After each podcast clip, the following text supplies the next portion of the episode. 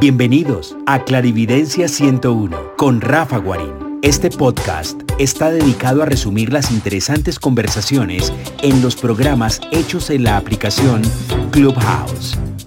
Disfrútenlo. Digamos, quiero compartir con, con todos ustedes eh, a Leila. Hola Leila, buenas noches. ¿Estás oyéndome?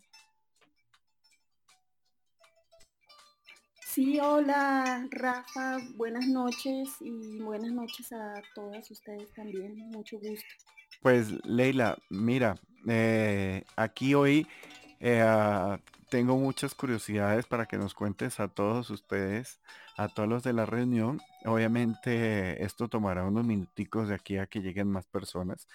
Eh, en este momento solo estamos 10, 11 personas, pero dime eh, hoy, digamos que te, te voy a hacer una, una pequeña entrevista en tus, en tus eh, cualidades como tarotista y sobre todo tu experiencia de, mucho tiempo.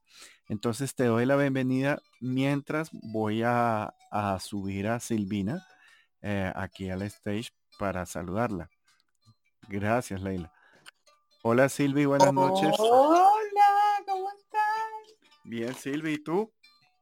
Acá preparándome martes, ya alistándome para escucharlos. Ajá, qué bueno. Eh, me parece ideal y perfecto y tú sabes que bienvenida. Entonces, eh, continuemos un poquito. Eh, perdóname Leila que les haga un poquito los antecedentes porque digamos que ya habíamos hablado del tema del tarot y lo habíamos hablado de la forma en cómo se percibe el tarot. Y habíamos hablado de la mancia, eh, estas capacidades de, poder interpretar los símbolos, los signos eh, y eh, también el tarot como un escaneo a la persona que uno tiene al, al, frente. Entonces hay una clara diferencia y es el consumo de energía Estamos hablando que una persona que lee el tarot como Leila eh, tiene que estar preparado para leer eh, cinco o seis personas al día promedio. Pero si lo lee de una forma equilibrada entre su percepción extrasensorial, o sea, la glándula pineal, o también en un buen porcentaje en la capacidad mental en la capacidad de poder eh, analizar esta simbología, estas características, estas ubicaciones de las cartas, obviamente los tipos de carta. Eh, habíamos hablado que eh, la diferencia es el humo energético, puesto que una persona que lee el tarot con la glándula pineal escaneando a la persona que tiene al frente, pues va a tener un dolor de cabeza y va a tener una deshidratación bastante grande. Entonces que la técnica eh, es entender que las personas para poder eh, leer el tarot deben de tener cierta parte de, racionalidad, cierta parte de simbología eh, analítica para poder no desgastarse tanto y no poder, digamos, llevarse a un colapso porque muchas de las personas como Leila que trabajan, digamos, seriamente o muy estudiosos de, del tarot y Leila también eh, trabaja con el ICHIN, eh, es un poquito como ese ahorro energético. Y en ese ahorro energético les comentaba también que el tarot eh, como antecedente llegó desde, desde la parte de Persia, la parte matemática, y que la simbología es el círculo, el círculo astrológico que se llama eh, rotas en, eh, digamos, en este lenguaje que ahí sí me la corcharon, no, le, no me acuerdo qué tipo de lenguaje, pero rota significa tarot, o eh, significa círculo. y ese círculo es la forma, digamos, principal de, de leer un buen tarot, pero es tan complejo, tan largo, que tuvo mutaciones para aquello que en la antigua Roma o, a través de los, de los gitanos eh, y de los moros que entraron a, Europa eh, pudieran eh, tener una, digamos, una simbología fácil y, y, asequible. Y ahí es donde comenzó, digamos, esta parte de la baraja eh, las barajas eh, españolas que tenían cierta simbología, pero en ese momento es, también estaba como la influencia astrológica de, los símbolos occidentales, de los cuartos, digamos, de, círculo, de la parte planetaria, de la parte simbológica, y que a mi criterio pues eh, ahí, bueno, hay muchas clases de formas, que eso es lo que eh, quiero ahorita hablar con Leila.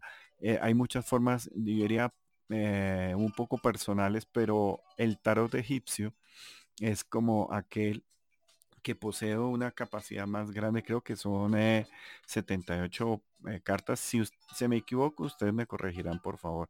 Hoy, como estoy en el máster, no tengo eh, no, no sé cómo bien recibir los mensajitos del avioncito, pero eh, se los pueden hacer a, Leila, se lo pueden hacer a Silvina o Alejandra, eh, enviarles una pregunta y o decirla aquí a viva voz que no hay ningún lío.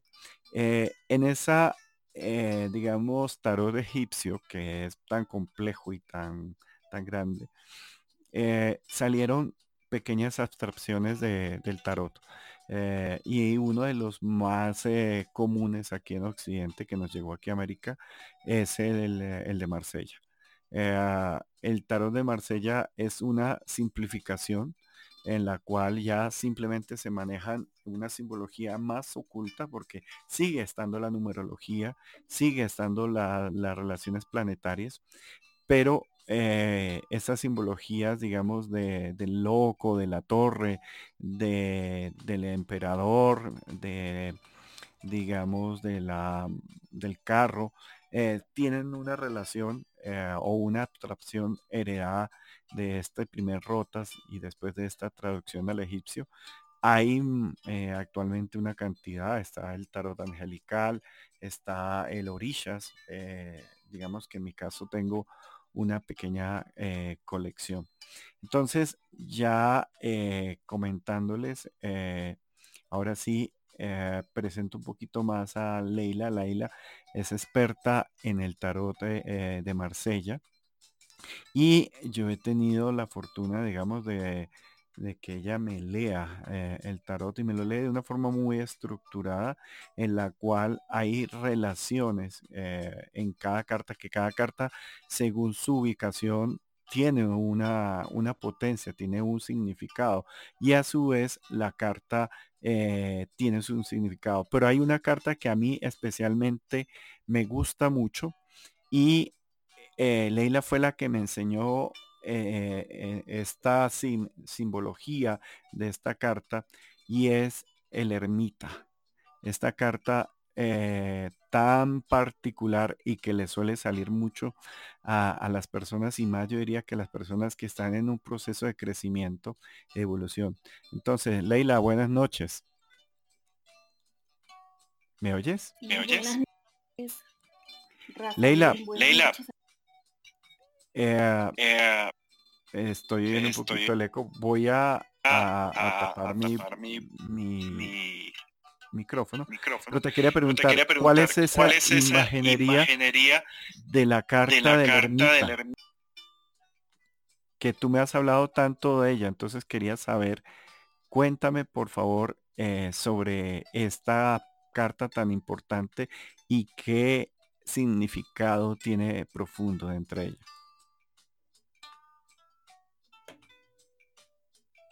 ellas. Leila. Leila, eh, ese sombrerito que tienes significa que estás nueve. Y, sí, ya, Aquí. ¿Sí me escuchas? sí, perfecto. Sí, perfecto. Ah, bueno, Sí, la carta del ermitaño, pues es eh, como todas, ¿no? Todos los arcanos mayores tiene eh, un significado siempre muy, muy particular, muy grande, muy profundo.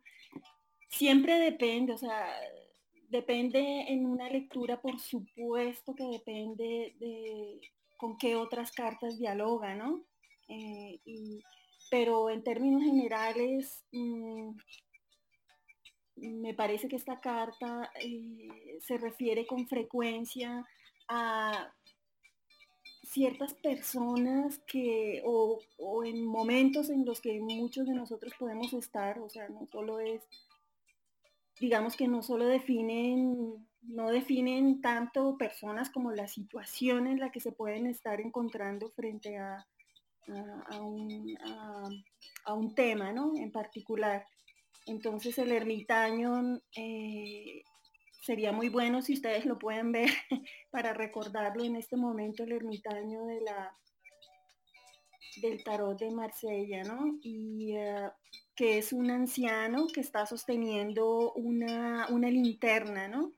Entonces, ah, este personaje, digamos que es, se aferra o su versión sobre el mundo, su versión sobre, la, sobre cierta problemática, sobre eh, un tema, digamos que él se aferra a su lamparita, ¿no? Eh, todo lo que su lámpara le muestra del mundo, él cree firmemente en esa versión, ¿no? Entonces, eh, generalmente muestra momentos en que las personas no están viendo la totalidad de, o no están viendo una buena parte eh, del tema que les está, que en ese momento les está enfocando, ¿no?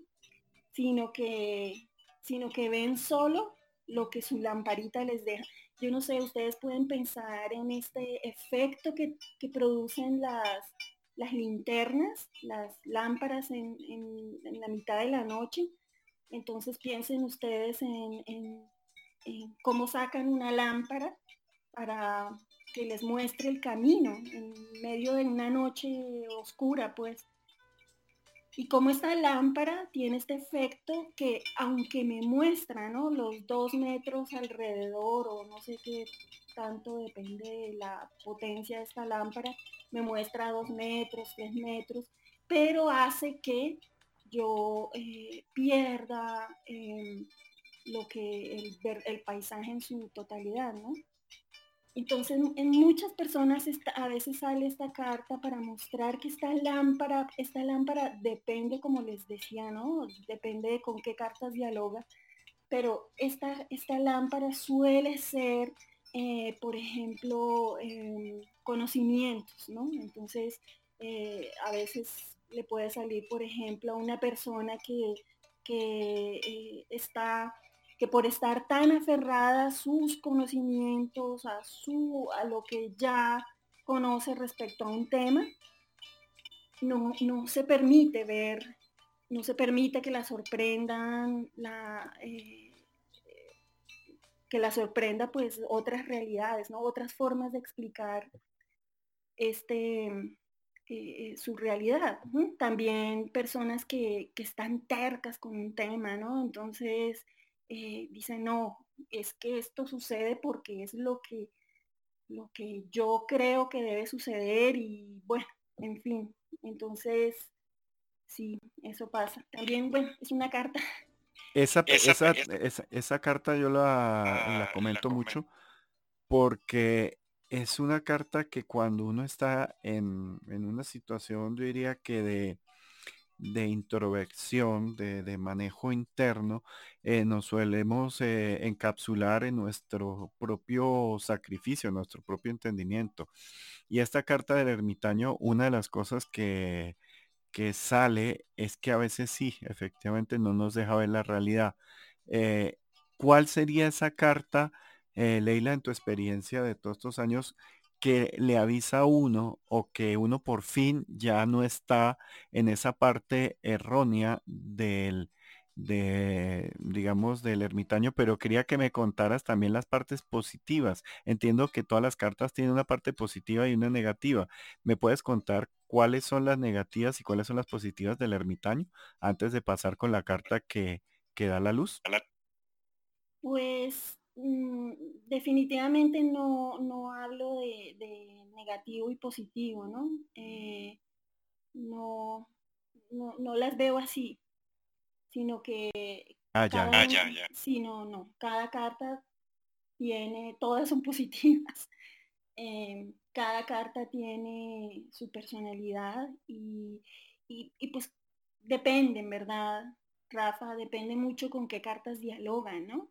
Eh, para ver si me está tal vez sí entiendo tu, pregunta, ¿no? ¿Qué cartas me pueden indicar que esta, que esta situación ya o la puedo mejor, mm, ya la he mejorado o qué cartas me indican el camino? Yo diría que más que las cartas, la posición de las cartas. Ah, e- eso es muy importante. Entonces, ¿cuál es la lectura que tú utilizas, Leila? Generalmente yo la sé, pero obviamente para que nos cuentes a todos cuáles son esas formas de tirar el tarot para uno saber cuál es la posición positiva o la posición negativa de, de esta primera carta, que la tomé al azar. La tomé al azar, eso sí se los cuento a todos porque a mí me sale mucho. Siempre que Leila me ha leído el tarot, eh, me sale el ermitaño. El ermitaño de por sí me lo leyó hace poco. Eh, hice una cita con ella y, ah, y siempre me sale el ermitaño, ¿sí o no, Leila? Es como esa tendencia. Por eso pregunté, porque él y yo tenemos una vieja relación. Sí, Rafa, pero fíjate que te sale eh, no de una manera estructural, o sea, no te sale como eh, identificándote, definiéndote, sino que en ciertos aspectos te sale. Eh, digamos que a todas las personas, a todas nos pasa que, en ciertos temas, en ciertas cosas, mm, nos aferramos mucho, ya sea a, nuestra estructura mental de ver un problema, de ver una situación, de ver una persona o unas personas, en fin. O sea, una inercia. Puede salir, exacto, sí, no, no, no es, no es una carta que, te defina. Lo que pasa es que te ha llamado mucho la atención porque, eh, porque sí, es, te ha salido como todo un reto. Leila, una pregunta. O sea que eh, esto es en, eh, digamos, pensando en borrador, que si este arquetipo esta imagen que tiene mucha simbología, porque sí, siempre lo vemos a un, a un señor maduro, anciano, como en la oscuridad con una lámpara. Eh, ¿Cuál sería el que indica que ya no estoy eh, o, que he mejorado o mutado? ¿O simplemente es la posición como tal? Sí, es la posición. Bueno, es un poco de todo, ¿no? Como te digo. Mm, me preguntaste como sobre los tipos de lecturas, ¿no? Mira, hay un, hay un tipo de lectura que prefiero y que la uso independientemente de las preguntas que tengan las personas, ¿no? Y es un tipo de lectura que tiene 12 mm, cartas, que es general, que es sin preguntas. Y estas 12 estas 12 cartas, sí, cada, en efecto, digamos que cada posición mm, se refiere eh, a una a un área pues de la vida si lo quieren, ¿no? A una, ¿cómo se dice? A un, aspecto, a, una casa, se refiere. Y, pero digamos que esta lectura me es muy útil para entender una cosa que a mí me parece muy clave y es la, es la, relación que hay, cómo están dialogando las diferentes casas. Es decir, nosotros no somos como un armario en los que tenemos muy ordenadito el cajón del amor, el cajón del trabajo, el cajón de... y todo allí separadito, sino que somos uno sola. Y, somos este conjunto de cosas, entonces muchas veces por, por ponerlo en términos más sencillos y prácticos, mm, por ejemplo, eh, eh, no sé, las personas solemos hacer, eh, llevar pactos con nosotras mismas desde la infancia, ¿no? O desde, no sé, desde siempre, o desde hace poco, lo que sea. Y son pactos en los que hacen que, eh, por, decirles algo, em, las personas se dicen, no, eh, se hacen el pacto de no voy a tener una pareja hasta que no tenga dinero, por ejemplo, darles un ejemplo. Entonces, o no voy a, o no voy a, tener, eh, no voy a ser feliz en mi trabajo hasta que no tenga eh, una pareja. Bueno, en fin, las combinaciones son numerosas, ¿no? Y esta, esta lectura de 12 cartas me permite, me da información sobre esta clase de, de, relación que hay en las diferentes casas, ¿no? Y, pues bueno, entonces para, para referirme a lo que me preguntabas, ¿no? por ejemplo, en el caso del ermitaño, pues en efecto depende mucho en estas 12 cartas, o sea, me estoy refiriendo a esta lectura con la que suelo empezar, ¿no? Luego o ya sea que, tienen perdóname Leila, o sea que tú recomiendas eh, que una lectura no sea una sola, o sea, que sea como estas 12 introductivas para ver el macro funcionamiento de la persona y después otro más específico. Sí, exacto. Y fíjate que, que 12 cartas, eh, pues no pudieron, pues hay personas que les parece poco, ¿no? 12 cartas, pero pero en verdad son con los, con los arcanos mayores, ¿no? Y, sí, es cierto, definitivamente hay que empezar con una lectura, me parece a mí, eh, para que nos permita abordar a, esta, a la persona que, tengo enfrente. A la estructura. un ser integral, como no unas casitas allí, como unos cajoncitos aparte sino para mirar en verdad a profundidad qué es lo que hace que, qué es lo que hace que, no funcione o que no esté funcionando en determinado momento. Además, estas 12 cartas que les digo, esta, primera gran lectura, mm, no, no, la hago sobre el pasado, ¿no? Es una lectura del presente y del futuro únicamente. Ya. Porque, sí, porque otra cosa que me parece importante de este tipo de lecturas, que, son como más integrales, ¿no? Eh, pues ustedes tendrán otras, pero, pero pues esta que les digo es la que a mí me, ayuda. ¿A ti te gusta una escritora que habla mucho sobre el tarot, eh, que tú me has hablado de ella, pero yo con esta memoria parito, ¿cómo es que se llama ella? Que tú la citas mucho. No, no, no, yo te he hablado mucho de una de una intérprete de Lichin. Ah, ya. Ah, ya, ya. Ya, ya, ya. Sí, y, pero pues sin duda también ella, sus lecturas, eh, pues lo que he leído de ella también me ayuda muchísimo, ¿no? Con el tarot. Leila, o sea que hay una, hay una forma, digamos, eh, de poder trabajar con dos oráculos al mismo tiempo para cotejar el uno al otro. Lo que entiendo porque yo sé que tú, tú sabes que yo leo el tarot y leo el tarot egipcio eh, hace mucho tiempo y el de Marsella pues soy relativamente nuevo. Inclusive eh, yo tengo una hermana mía que lee el tarot, que también es buena pero eh, digamos que no, no, no tiene toda la experiencia que tú tienes en respecto al tarot de, de, Marsella. Eh, una cosa, eh, cuando uno hace una pregunta, yo la hago, por ejemplo, con cinco cartas, o sea, la, la grande puede ser con 12 o la, o la, o la mayor con 21, pero utilizando, digamos, el egipcio. Pero cuando uno va a hacer una pregunta después de este macro, macrocosmos del presente del futuro, ¿es necesario que la lectura sea con otra de las mismas 12 cartas o puede ser con 5 como, como la lectura de la cruz o, otro tipo de, de, lectura que tú nos puedas enseñar, Leila? Sí, pues claro.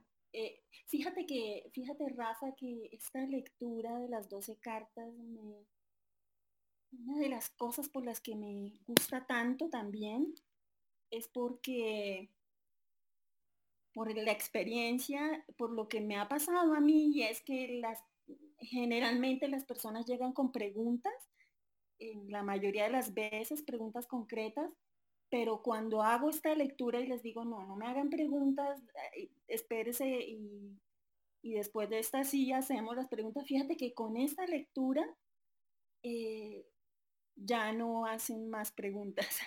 o sea, esto, en verdad que son muy pocos los casos en los que se hacen preguntas después de esto.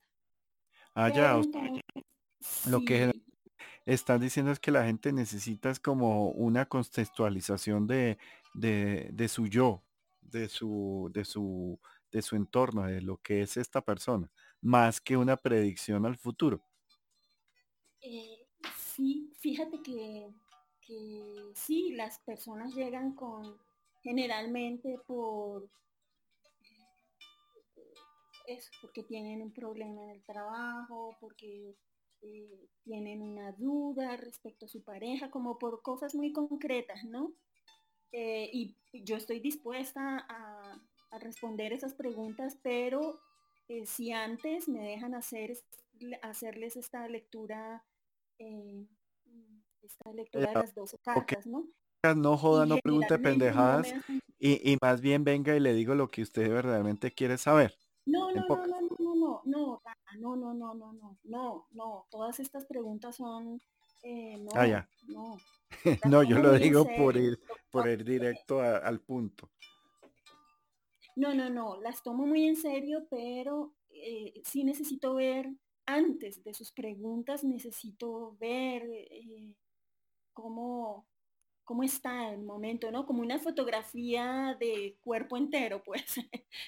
un plano general primero, antes de responder, pero generalmente, te lo digo de verdad, como en un 90% de los casos, eh, con esta lectura general digo, bueno, ahora sí dime cuál era tu pregunta. Y me ah, dicen, no, ya le respondiste. O sea, Leila, ¿verdad que te pregunta? Yo voy a hacer una pregunta un poquito fuera de sí, pero ¿cuáles son las cartas o esa ubicación en que uno le indiquen que por fin está logrando prosperidad. Eh, o cuando digo de prosperidad hablo de abundancia económica. O sea, ¿qué, qué ubicación dentro de las 12 cartas o qué cartas pueden eh, dar esa simbología, en qué orden o en qué, en qué comunión podrían ser? mira, mm, a ver, eh, Sí, eh, sí es verdad que hay cartas que me permiten decir, eh, que me permiten decir, bueno, hiciste la tarea, ¿no?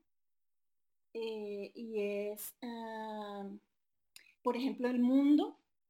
El mundo es una carta, mm, bueno, el mundo y sobre todo si me sale situada en el ya sea en la primera o en la última carta, ¿no? En la última posición, en la primera o en la última posición. Eso te iba porque mm has dicho que eso es como si fuera no solo un, eh, un plano, sino lo ves, yo como lo he visto, es como si fuera una, una elipse, porque si tú me, yo a veces trato de, de, utilizar mi experiencia en el trabajo de Marsella, pero yo lo veo muy lineal y tú siempre me has dicho que lo ves conectado, como si la primera y la última estuvieran conectadas. O sea, explícame eso un poquito más.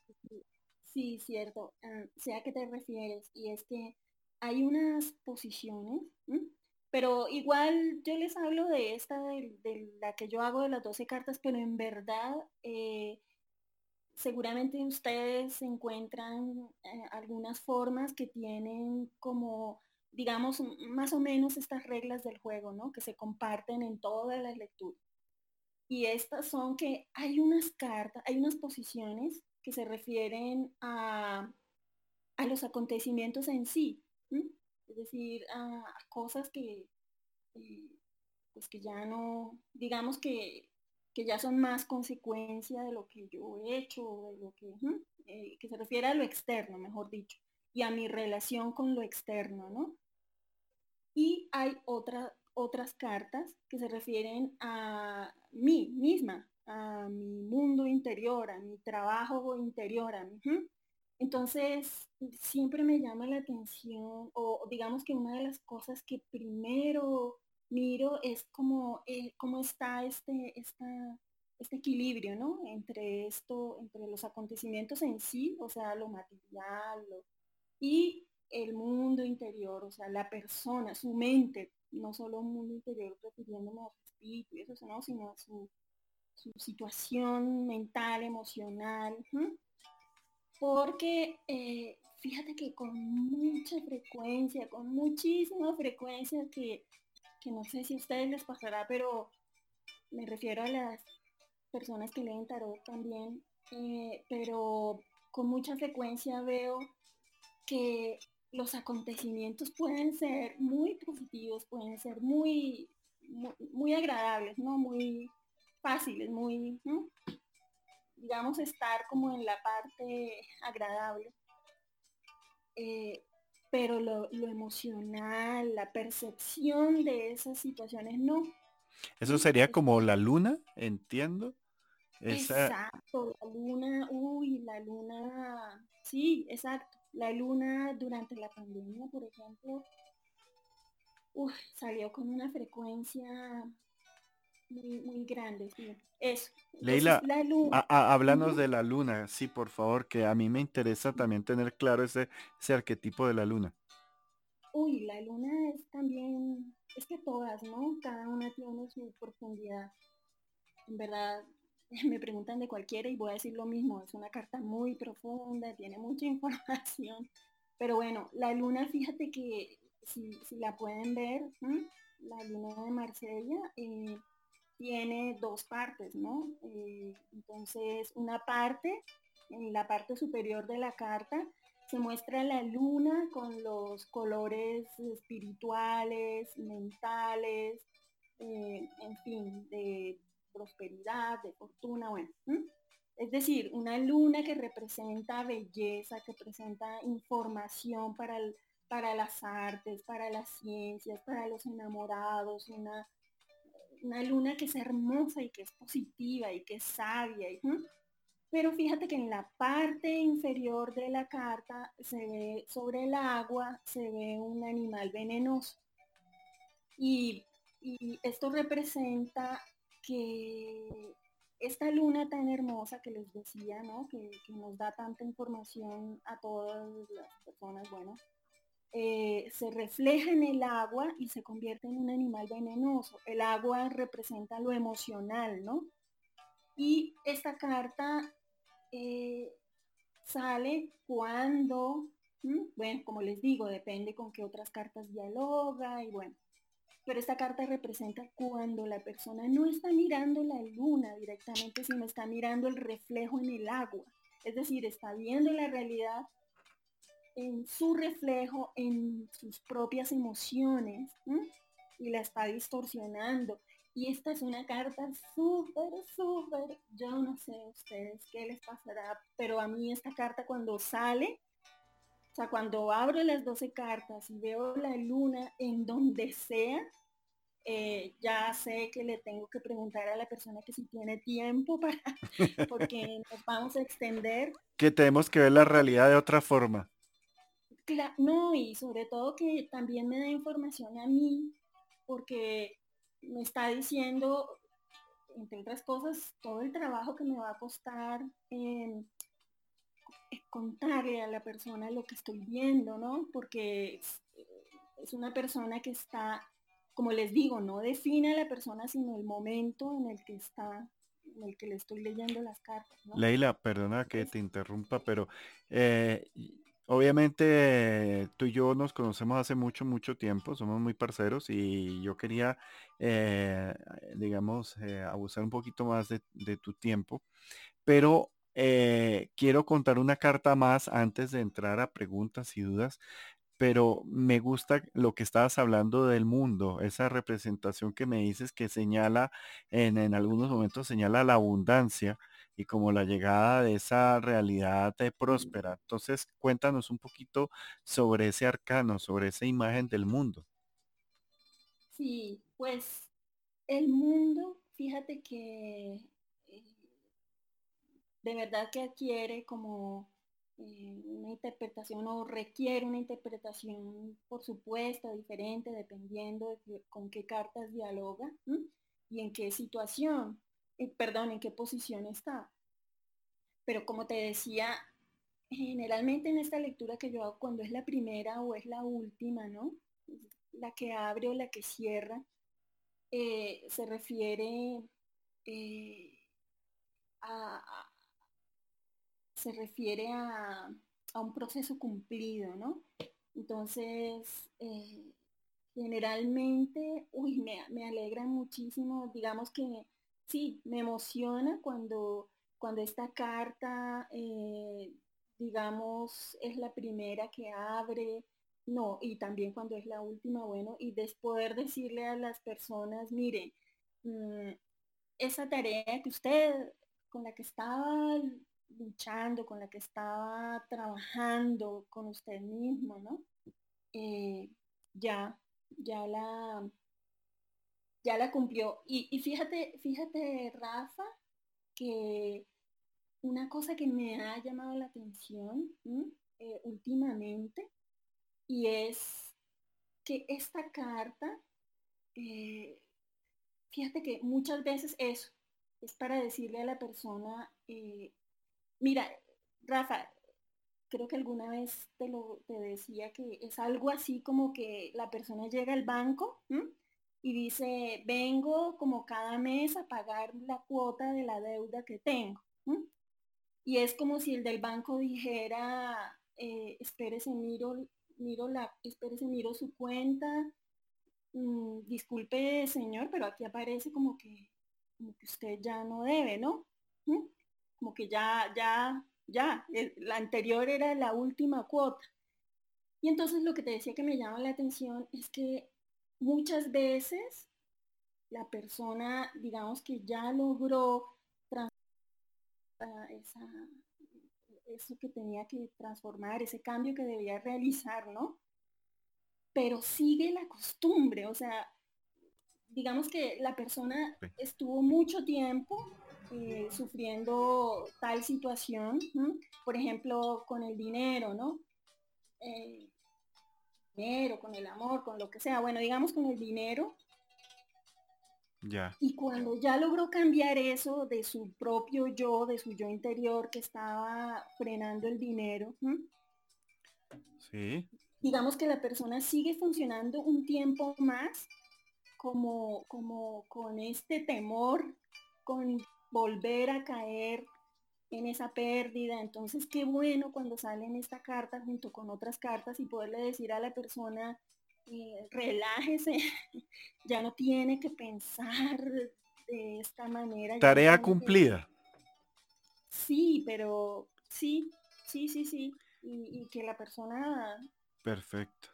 Pues Leila, eh, muchas gracias. Eh, nos has hablado de el ermitaño, de la luna y del mundo eh, ahorita en estos primeros minutos, pero antes eh, quería darle la palabra a Rein. Hola Rein, buenas noches, ¿cómo estás? ¿Qué hay de nuevo? Bien, bien y ustedes. Eh, tenía mucho rato de no poderme conectar, siempre tenía un embolate, pero quería preguntarle a Leila porque no me gusta extenderme porque yo sé que todo el mundo empieza a hablar y necesita consultar quería preguntarle si estas consultas del tarot se pueden hacer virtual. Sí, pues de hecho durante la pandemia tuve que eso como trabajar unos primeros meses tratando de adaptarlo a la virtualidad, ¿no? sí, porque este, o sea, no sé, me parecía que por lo que estabas hablando al principio, es como muy, muy sensitivo y muy de emociones, muy de percepción. Entonces me, entró como la, de, la duda de que, de que se pudiese hacer virtual. Eh, bueno, eh, en ese caso pues le pediré el favor a Rafa que, que me haga contacto contigo a ver si, si puedo acceder a una consulta, a una lectura. Rey, mira, yo eh, subí aquí a Leila a la puerta. Porque, a las eh, malas. no, mentira. porque eh, Leila, ella me decía que no estaba inscrita, entonces como ven, tiene el sombrerito, entonces escribió hace muy poco. Y ella en su perfil tiene sus datos de, o sea, no sé cómo estarán, o sea, los datos de, de, ella para que ustedes se, pongan en contacto y generen su cita. Eh, Rey, si no, eh, yo eh, después te paso los datos de, de, de, Leila, para que sepas ahí. Dale, Leila, ¿y tú desde qué, o sea, dónde, dónde estás? ¿Dónde, ¿De dónde es ella? Es que no, llegué tarde. Leila vive en Bogotá, ella, ella, ella es cachaca. Cachaca. Cachaca, cachaca. Ultra cachaca de los cachacos. Si no le has notado el, el acento. sí, eh, Rola. Eh, eh, Rola. Sobre todo con el... Ajá, el,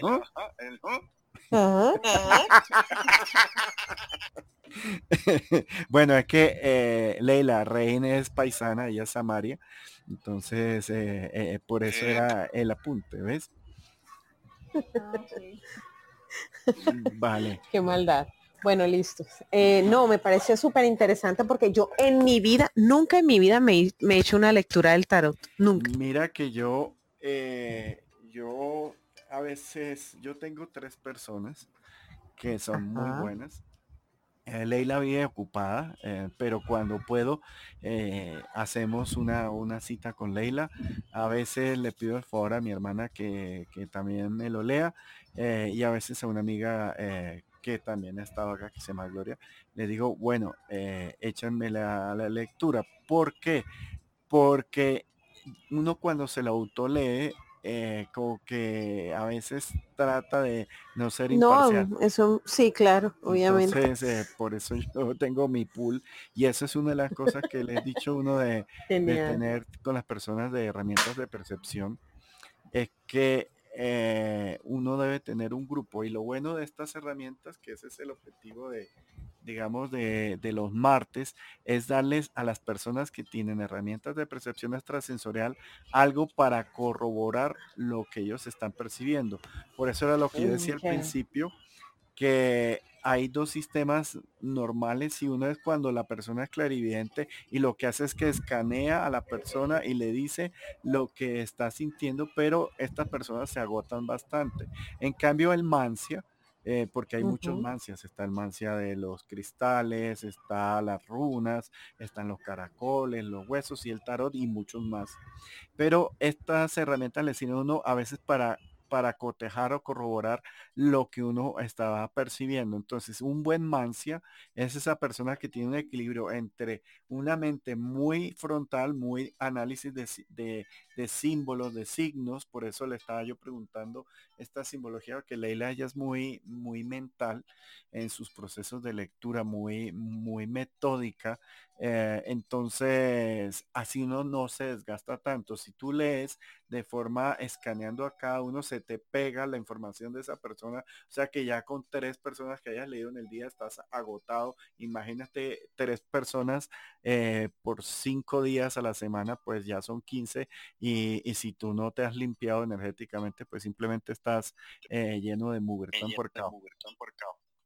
por Fíjate, fíjate, Rafa, que a mí me parece como más, eh, eh, más fuerte el trabajo de prepararse para una lectura. No sé tú cómo lo ves, pero... Eh, o como así. O como así. De la... Pues... Sí, tengo que meditar, tengo que prepararme para, digamos que presentarme frente a esta nueva persona y estar dispuesta a que cualquiera que sea la información que ella tiene, eh, pues tratar de verla yo sin ponerle de mí misma, ¿no? Sin ponerle de mis, eh, de mis ideas, de mis creencias, de lo que yo creo que está bien y de, los mejor dicho, completamente nuevo, ¿no? Una persona completamente nueva y sobre todo eh, dispuesta como a ver situaciones que yo misma no he vivido, emociones, eh, en fin, situaciones que yo no he vivido. Entonces, eh, estar como allí como en blanco, como en lienzo, en limpio para... Yo, yo, yo, utilizas velas, o sea, yo también utilizo velas para recargarme un poquito. ¿Qué más se puede utilizar cuando uno va a leer el tarot y por qué uno utiliza velas?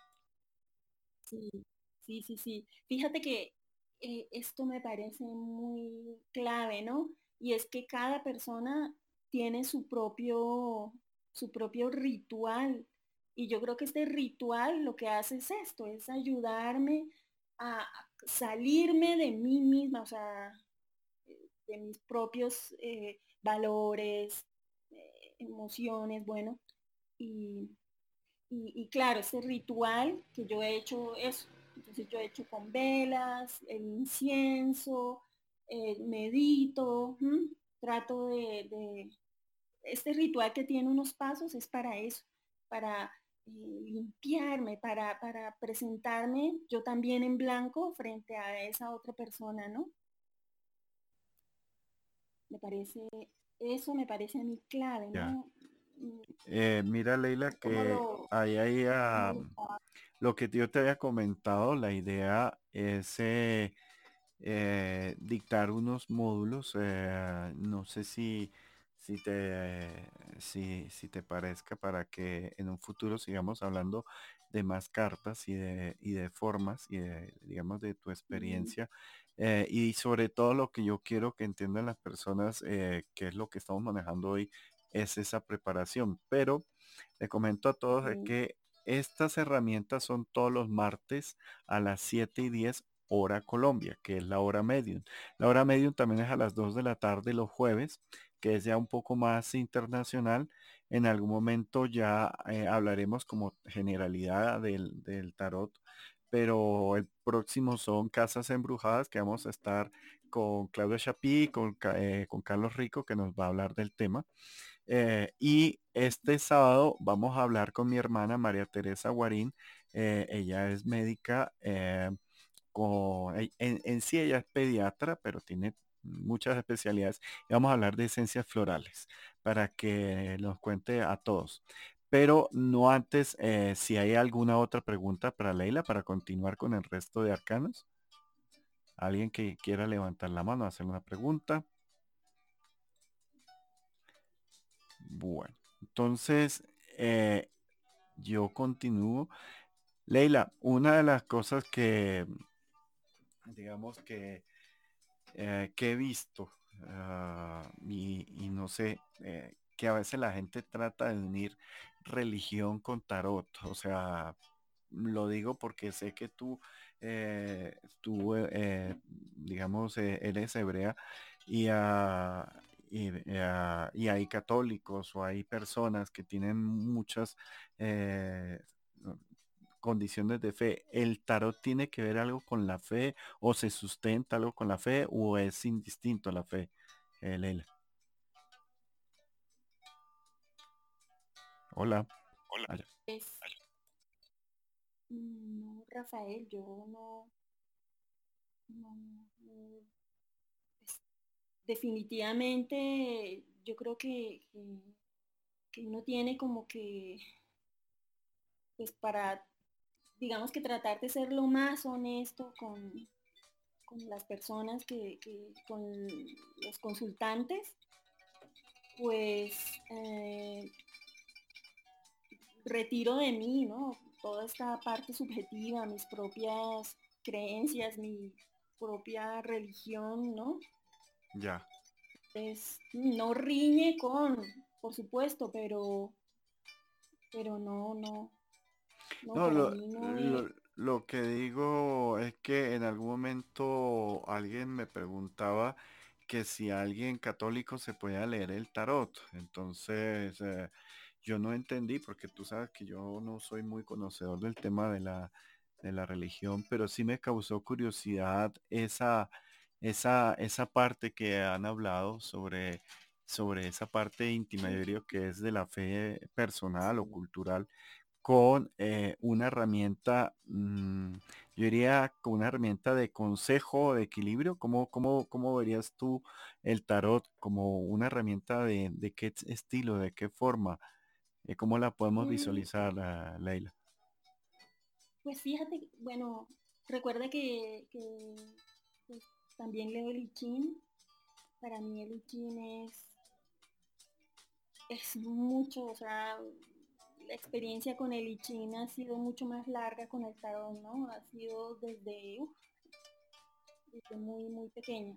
Pero entonces, eh, fíjate que también en el I nos lleva a muchos momentos en los que nos dice, mm, nos dice, nos habla de la persona consultante eh, que haga conexión con su quien quiera, su religión, su, altar. Por ejemplo, hay muchos momentos en los que se pide mm, entregar, tú sabes, lo importante de este concepto de entregar el universo, ¿no? Que está en, entre los católicos, está entre, bueno, en todas las religiones, entregar a Dios el, problema, entregar a Dios la situación, por ejemplo, eso, entonces tanto en el Ching como en el tarot también se, habla como de situaciones eh, de ese tipo,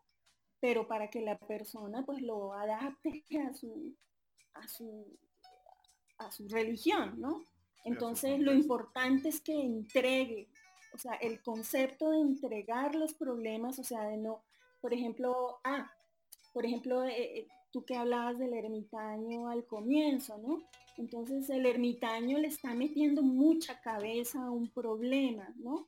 Muchísima cabeza a un problema y, pues no es con la cabeza que lo va a solucionar ese problema, entonces se le pide que entregue, entregue ese problema, entonces nos diría Lichin al, universo, ¿no? Eh, o el tarot, pero si, si usted es eh, creyente, pues a, Dios. Oye, Leila, una, ese problema. Una pregunta. Lo importante allí es el concepto de entregar los problemas. Por ejemplo, pero también hay muchos casos en los que se, tanto el tarot como el I eh, piden, ¿no? Estas, esta, eh, esa relación. sí. Eh. Hay, hay una pregunta que a mí me han hecho ah, y yo la respondo, digamos, que es cuando sea necesario en pocas. Yo hay un momento que yo denomino la Y y es cuando las personas vienen con una inercia y en algún momento tienen dos opciones, seguir con esa inercia o eh, hacer cierta reestructuración o cierta, eh, yo diría, adaptación y ahí automáticamente lo que es el futuro eh, cambiaría. Y mucha gente me pregunta, ¿cada cuánto es sano leerse el tarot? O sea, ¿o qué tú opinas con respecto a esa frecuencia? O sea, cada cuánto se puede o, es coherente leerse el tarot o simplemente no hay un tiempo, dime tú.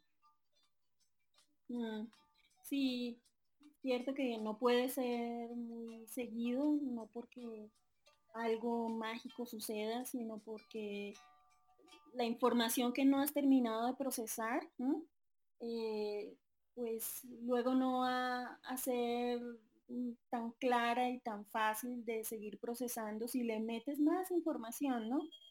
Entonces, lo mismo pasa con el I eh, entonces pasa que, es eso, como cuando estás comiendo, necesitas masticar un bocado para el siguiente.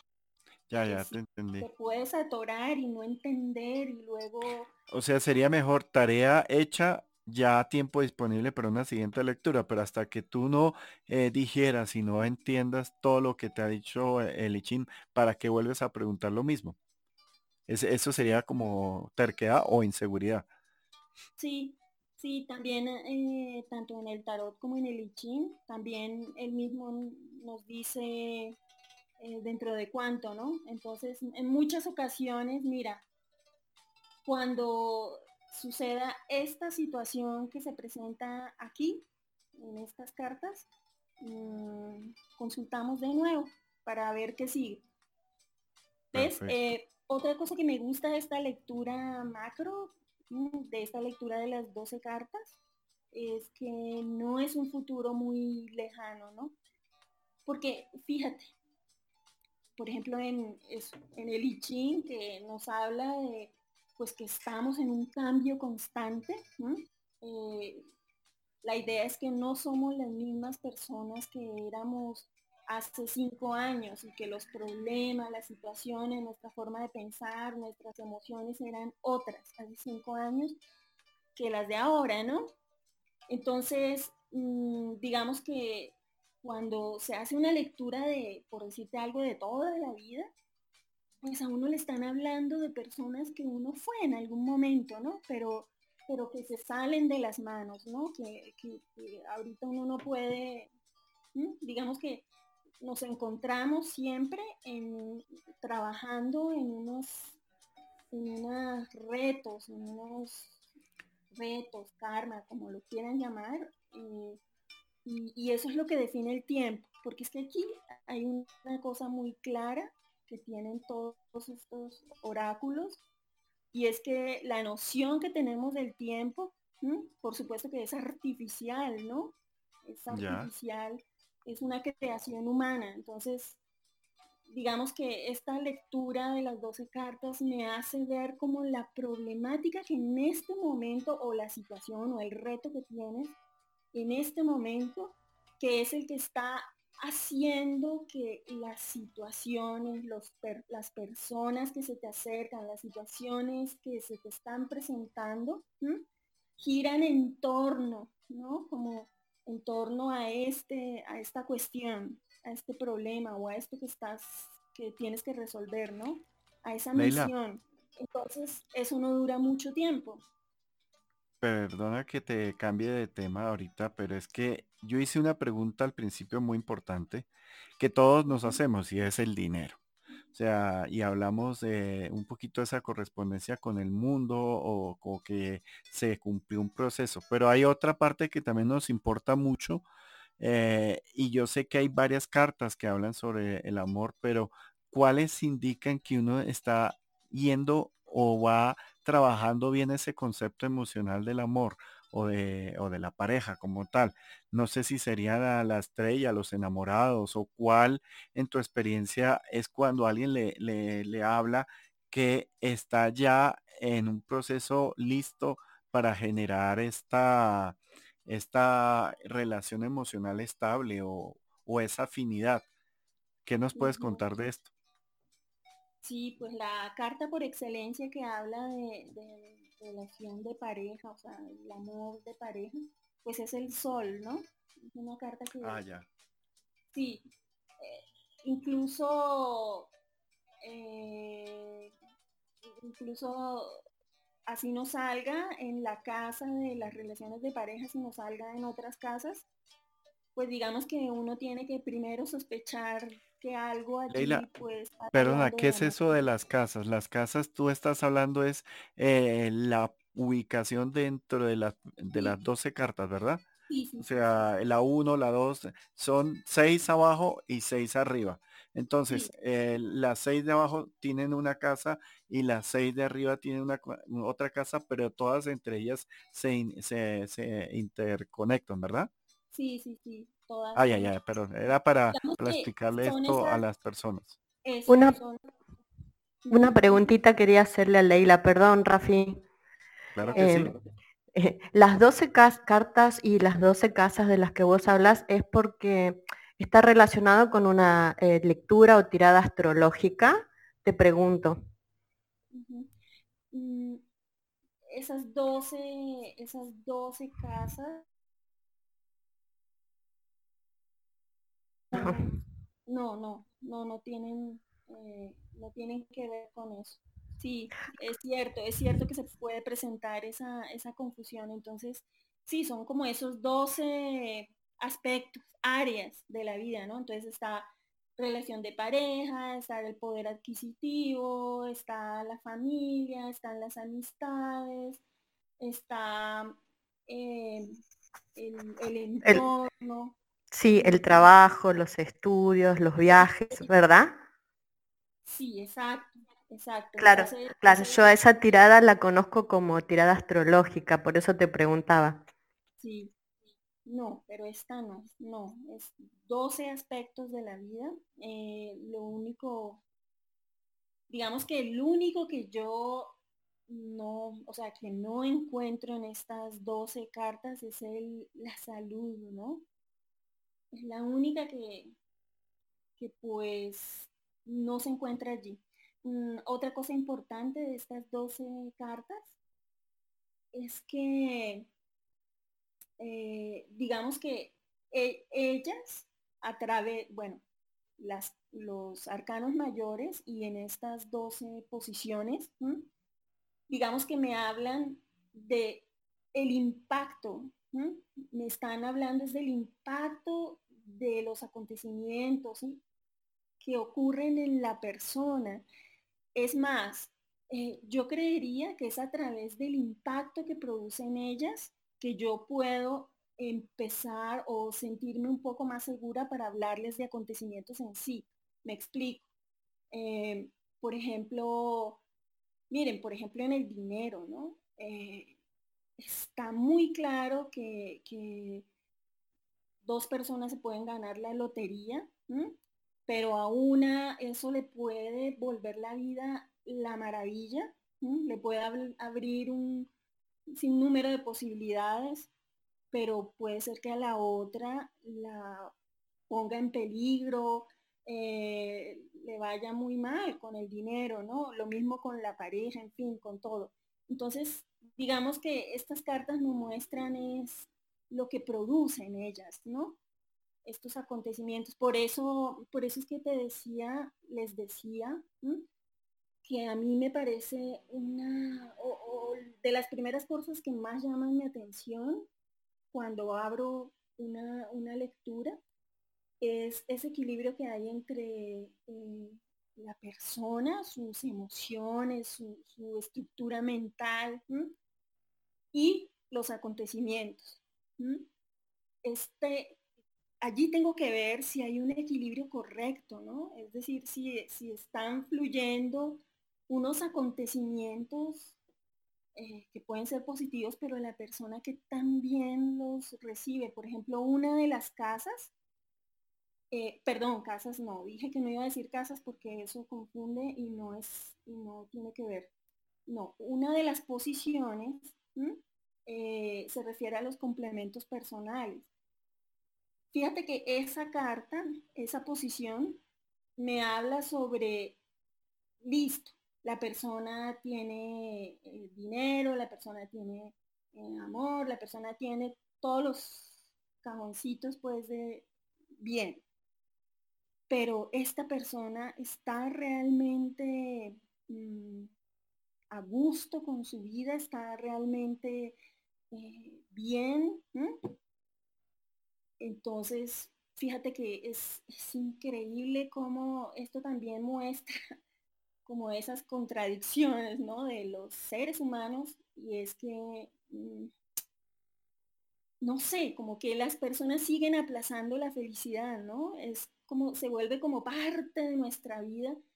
Yo te digo que esas de las conclusiones que llevo después de tantas lecturas, es que ya se vuelve una forma de vida, como que la gente cree que se los digo de una manera, o sea, que las personas como que creyeran de una manera muy profunda, ¿no? Subconsciente, que los problemas son la vida. Entonces como que necesitan constantemente seguir aplazando la felicidad. Como que la felicidad es el último capítulo cuando ya la novela se acaba y ya no sigue nada más. Entonces qué miedo, ¿no? No sabemos qué sigue con la felicidad sino que sabemos que se presentan problemas, angustias, dolores. Entonces esta posición que les digo de los complementos personales, esta posición generalmente me revela es eso, es increíble.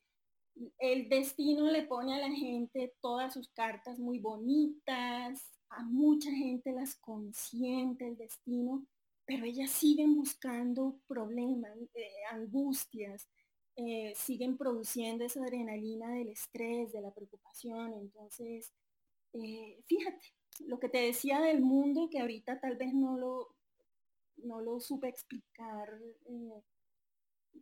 bien, pero es como, como que sí, aparece el mundo que dice, listo, usted ya cumplió ese karma que tenía o ese, o ese problema, eso que tenía que cambiar de usted misma, ya lo consiguió, pero entonces viene la viene la posición de los complementos personales a decirme, pero ya está buscando más problemas, ya está buscando más angustia, ya está buscando más estrés, ¿no? Y ya está aplazando la felicidad. Usted, usted había creído que era feliz, usted se había propuesto que era feliz si viajaba a Europa, si se iba a viajar a Europa y duró un tiempo diciéndome, ay, pero ese viaje sí se va a dar, porque es que yo sé que allá voy a tener esto, aquello.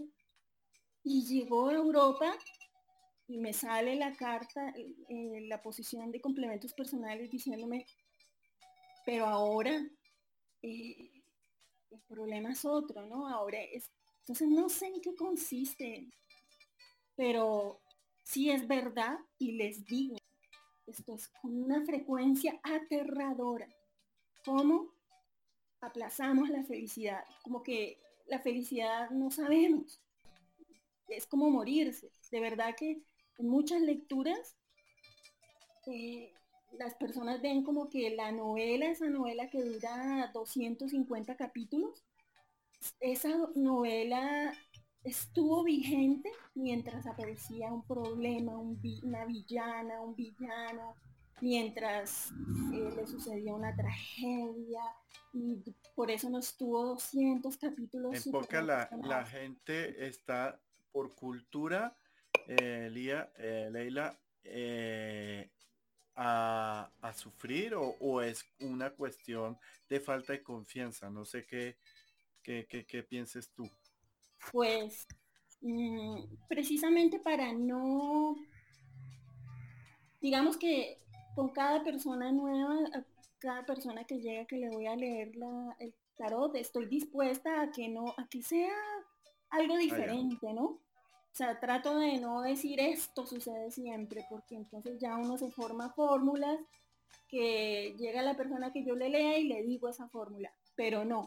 y, se vuelve uno mecánico y comienza a volverlo, sí, ya algo eh, mecánico y no sirve para sí, Sí, pero, pero, pero sí es cierto, sí es cierto que, que sí, hablando de, del pasado, pues de hasta el día de hoy, sí he visto esto con mucha frecuencia, ¿sabes? Como que, por ejemplo, en eh, una cosa que he visto mucho en el amor, ahora que preguntabas de ese tema que, le, le interesan muchísimas personas, también hasta el momento he visto que de verdad hay un miedo enorme, como que mucha gente que no sabe qué hacer, ni siquiera sabe no, no, no sabe cómo afrontar una, una situación positiva, es decir, el destino les trae la pareja, el destino les trae la situación bonita, lo que quieran, bueno, pero, pero como que ven en esto algo que no es. Y entonces muchas personas vienen y me preguntan, no, eh, me tiene que ser infiel, eh, no me quiere, es que le he notado que no, o sea, como buscando que la novela siga, continúe, ¿no? Porque es que yo creo que también en parte es eso, que hemos visto, fíjese, las películas, la literatura, las novelas, todas terminan, o sea, llegan a su fin, mueren las novelas o las películas o el libro cuando, cuando ya todo está bien o cuando se acabó, pero, pero es decir, difícilmente encuentras que te hablen de, de qué es estar bien, ¿no? Que es tener una pareja Perfecto. Bien, sí, no, no, no. Sí, Alejandra tenía una pregunta antes de pasarle la palabra a Lizardo. Eh, sí, no, yo quería hacer una acotación más que una pregunta. Eh, cuando yo hago las lecturas, a mí eh, me sirve mucho mostrarle a la persona pasado, presente y futuro. Creo que vos dijiste que vos no lees pasado, pero yo, ¿por qué lo aplico? Lo aplico porque así le puedo, mostrar o le puedo hacer ver a la persona que el, patrón que viene repitiendo este, y quizá ahí tomen conciencia. También ahí entra en juego la parte terapéutica de nosotras, de explicarles si en el pasado tuviste esta situación y hoy está repercutiendo de esta manera, como siempre, mira lo que viene para el futuro. Mm, entonces, por ahí llevas un poco de luz o claridad a las personas eh, para que no se enfrasquen eh, en esa situación como vos estás planteando de la novela. Y sí, es normal, o sea, si recurren a nosotras es porque están mal y porque no pueden ver la salida. Y a veces es muy difícil a algunas personas hacerles ver este, que ahí está la puerta, pero eh, eh, bueno, mm, siempre es la buena intención y eh, la objetividad y hablarles con claridad, al menos eso es lo que yo pongo en práctica, ¿no? Este, y bueno, no sé, para no caer también en la, la, pesadumbre, en la tristeza que ellos traen. y a mí me resulta que mayormente mis lecturas duran una hora, este, y donde yo hago también una lectura general, no la hago con 12 cartas, yo uso todos los arcanos mayores y después paso siempre a las preguntas. Y lo importante es ver que si vienen con su pesadez y siempre vienen con su baja vibra y todo eso, y uno tiene todo el ritual todo preparado para que no les llegue, cuando ellos se van aliviados con una sonrisa, eso es al menos lo que a mí me llena, ¿no? Este, y bueno, no se consigue en el 100% de los casos, pero en el 95% yo pienso que sí, eh, si buscamos la parte terapéutica, no sé si vos la aplicás a esa parte.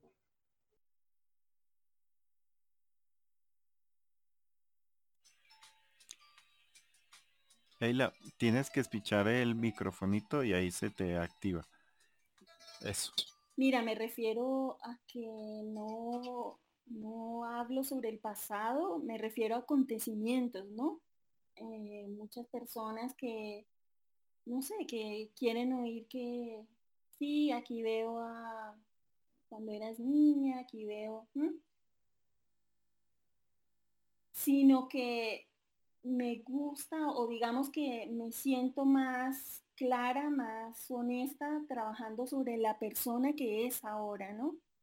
Sobre el ese, ese futuro, por supuesto que, mira, es que es, claro, tenemos que entender el tiempo, lo que, lo que hablaba hace un rato, el tiempo, tanto en el tarot, en el I bueno, en los oráculos, eh, ¿no? es la idea que tenemos nosotras de, de, este tiempo artificial, ¿no? Que, que, hizo, que hicieron los humanos para, para sembrar y pero para sembrar y cosechar, sino que luego ya se va en parte. Eh, Leila, te cuento, eh, hay una hay un truquito cuando alguien quiere hablar contigo y es que prende y eh, apaga el micrófono.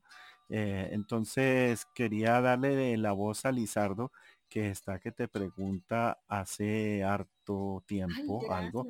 entonces, Lizardo, buenas noches, ¿cómo estás? Bienvenido.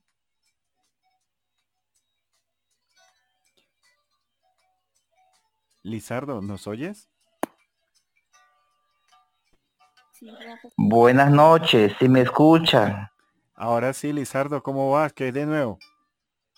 Muy bien, mi nombre es Lizardo, estoy comunicándome desde Ecuador. Gracias a todos en este grupo, saludos a todos. Ah, mucho gusto, yo quería hacer, yo quería hacer una pregunta. En mi caso, yo soy una persona que tuve una relación con mi pareja hace siete años. Y producto de esto, yo tuve dos niñitos, uno de cinco, uno, uno de nueve años. Ahora ya estoy separado hace tres años, pero mi pareja ya tiene otro compromiso. Ahora yo quiero saber, bueno, los dos niños están custodios de mi persona. Ahora yo quiero saber el momento preciso cuál es la intención de mi expareja. ¿Será futuro que ella cambie su idea y vuelva a reunirnos y vivir juntos con nuestros hijos? Quería saber esto, la persona que lee el tarot. Gracias, le escucho. Eh, Lizardo, hoy estamos en, eh, en, una parte que es eh, enseñar cómo se cómo son las, las estructuras para las personas que tienen curiosidad Pero tú quieres es hacer una pregunta o que te digan cómo es que se encuentra ese saber dentro del tarot. No sé si, si, eh, si te puedas explicar, que no, no entendí muy bien. Creo que sí, está haciendo una pregunta sobre el tarot, es decir, como una lectura. Lizardo. ¿Me oyes? ¿Tú quieres una, una, una lectura rápida o quieres eh, hacer una pregunta? No, me parece que quiero una lecturita. ah, ya. Pues eh, Leila, no sé si tú entendiste la pregunta. Yo no, no, no la entendí. Dime tú. Mm, pues sí, pero me parece que no es para una lectura de cinco minutos. Ah, ya, ya, ya, perfecto. Pues, Lizardo, eh, lo que te propongo es eh, hacer eh, el contacto con, con Leila tú espichas el perfil de ella, o sea, todos los que quieran seguir a Leila saben, espichan el perfil y, ahí aparecen los datos de comunicación con ella y ahí ya tú le puedes hacer eh, esa pregunta un poco más eh, con tiempo. ¿Por qué precisamente no, no, estamos haciendo lecturas hoy al aire? Y es lo que yo hablé un poquito con Leila y es que pues una lectura se demora un poco más. Eh, yo estaba proponiendo en algún momento, pero eso sería ya eh, un jueves, hacer una lectura eh, de a una carta por persona, por ejemplo, pero una lectura ya más, más completa, creo que para hacerlo de una forma seria, de una forma estructurada, notaría más tiempo. Por eso hoy quería como explicarles el tarot como una herramienta para que ustedes mismos aprendan, para que ustedes mismos conozcan, para que ustedes mismos se empoderen con, con una herramienta que, digamos, si no tienen percepción, pues que se vuelvan mancias y puedan interpretar muy bien el tarot. O si tienen percepción, pues que el tarot les sirva como un apoyo a su percepción extrasensorial. Entonces es eso creo que lo, sí, lo que quería él era una, una lectura. Eh, Leila, yo te quería hacer una pregunta que no nos terminaste de hablar de, del sol, de, de, qué es ese significado de esta, de esta gran imagen y si tiene que ver algo con la imagen de la pareja, o sea, con los enamorados, perdón. Sí. Eh, Sí, como les decía, pues donde salga uno sospecha primero eh, pues de relación de pareja, ¿no? Que el sol está hablando de relación de pareja, digamos que es como la carta más importante para hablar de este tema, pero depende otra vez de con qué otras cartas está dialogando, ¿no? Si hay más cartas que me ayudan a reforzar eh, la idea de pues que se trata de una pareja porque la verdad es que la carta del sol, fíjate que es lo contrario, bueno, no es lo contrario, la carta del sol eh, hace este contraste con la carta de la luna, ¿no? Entonces, si la luna o el ermitaño, cartas así, hacen que, o, me están hablando que, la persona consultante mm, está viendo solo algunos aspectos de la situación o está viendo los aspectos eh, equivocados, ¿no? Como sucedía con la luna, el reflejo de la luna sobre, sobre el agua, sobre sus emociones. El sol se refiere cuando eh, ya hay claridad sobre, sobre todos los, eh, sobre el tema sobre el que uno está leyendo, ¿no?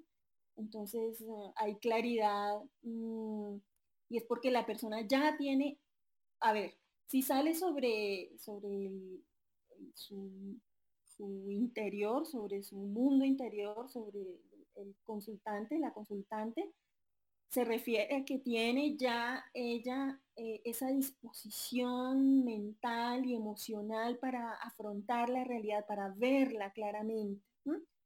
Pero eh, si sale mm, eh, en los acontecimientos, es decir, en lo externo a ella, ya se refiere a cómo se le revelan ya los acontecimientos, ya como ella tiene todos los la información y los aspectos sobre los cuales decidir, ¿no? Decidir o, ver la, realidad.